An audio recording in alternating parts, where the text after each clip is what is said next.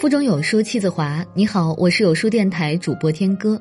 今天要跟大家分享的文章是罗素的《三十岁后拥有一项强烈的爱好，可以让我们免于衰老》。一起来听。我吃喝均随心所欲，想睡就睡，做事情不考虑是否有益健康，只要具有强烈的爱好，活动又恰当适宜，我根本不必担心衰老。一。要仔细选择祖先当楷模。我的外祖父六十七岁去世，正值盛年；另三位祖辈亲人都活到八十岁以上。稍远些的亲戚只有一位没能长寿，但他死于被杀头。我的一位曾祖母活到九十二岁。我的外祖母生了十个孩子，活了九个，还有一个早年夭折。守寡后，马上致力于妇女高等教育事业。他是格顿学院创办人之一，力图使妇女进入医疗行业。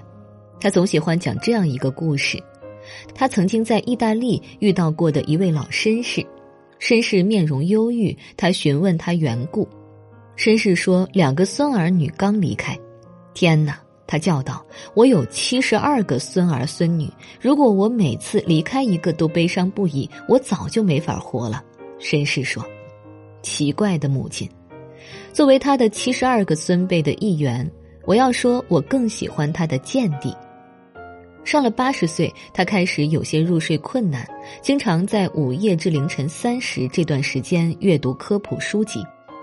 我想他根本就没有功夫去留意他在衰老。我认为这正是保持年轻的最佳方法。如果你的兴趣和活动既广泛又浓烈，你能从中感到自己仍然精力旺盛。你就不必去考虑你已经活了多少年，更不必去考虑你那也许不很长久的未来。至于健康，由于我这一生几乎从未患过病，也就没有什么有益的忠告。我吃喝均随心所欲，醒不了就继续睡。我做事情从不以是否有益健康为依据，尽管实际上我喜欢做的事情通常都是有益健康的。二，避免过分沉湎于往事。从心理角度讲，老年需防止过分沉湎于往事。人不能生活在回忆中，不能生活在对美好往昔的怀念或对去世友人的哀念中，应当把心思放在将来，放到需要自己去做点什么的事情上。要做到这一点，并非轻而易举。往事的影响总是在不断增加，人们总认为自己过去的情感要比现在强烈的多，头脑也比现在敏锐。假如确实如此，就该忘掉它。如果可以忘掉，那你自以为是的情况可能并不是真的。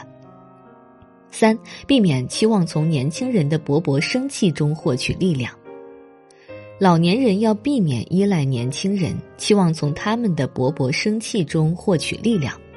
子女们长大成人后，都想按照自己的意愿生活。如果你还想像他们年幼时那样关心他们，你会成为他们的包袱。除非他们是异常迟钝的人，不是说不应该关心子女，而是说这种关心应该是含蓄的。假如可能的话，还应该是宽厚的，而不应该过分的感情用事。四，适当的爱好。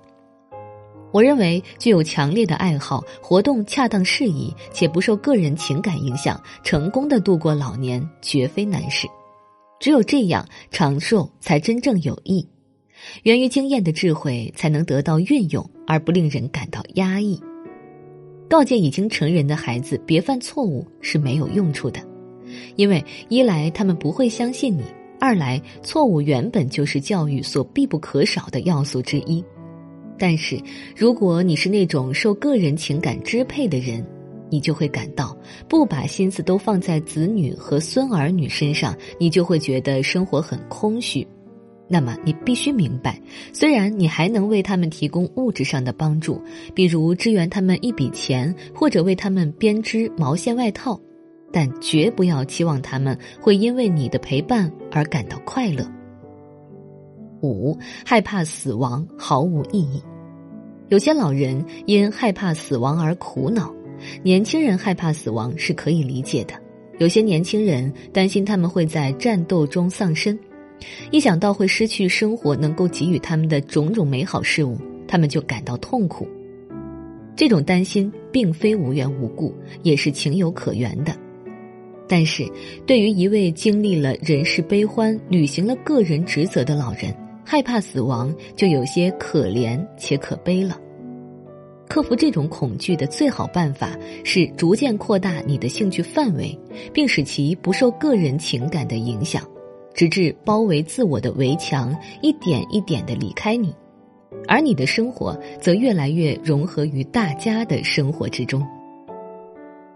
每一个人的生活都应该像河水一样，开始是细小的，被限制在狭窄的两岸之间。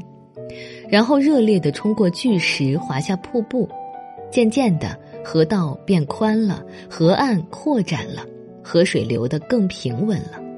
最后，河水流入了海洋，不再有明显的间断和停顿，而后便毫无痛苦地摆脱了自身的存在。能够这样理解自己一生的老人，将不会因害怕死亡而痛苦。因为他所珍爱的一切都将继续存在下去，而且如果随着精力的衰退，疲倦之感日渐增加，长眠并非是不受欢迎的念头。我渴望死于尚能劳作之时，同时知道他人将继续我所未尽的事业，我大可因为已经尽了自己之所能而感到安慰。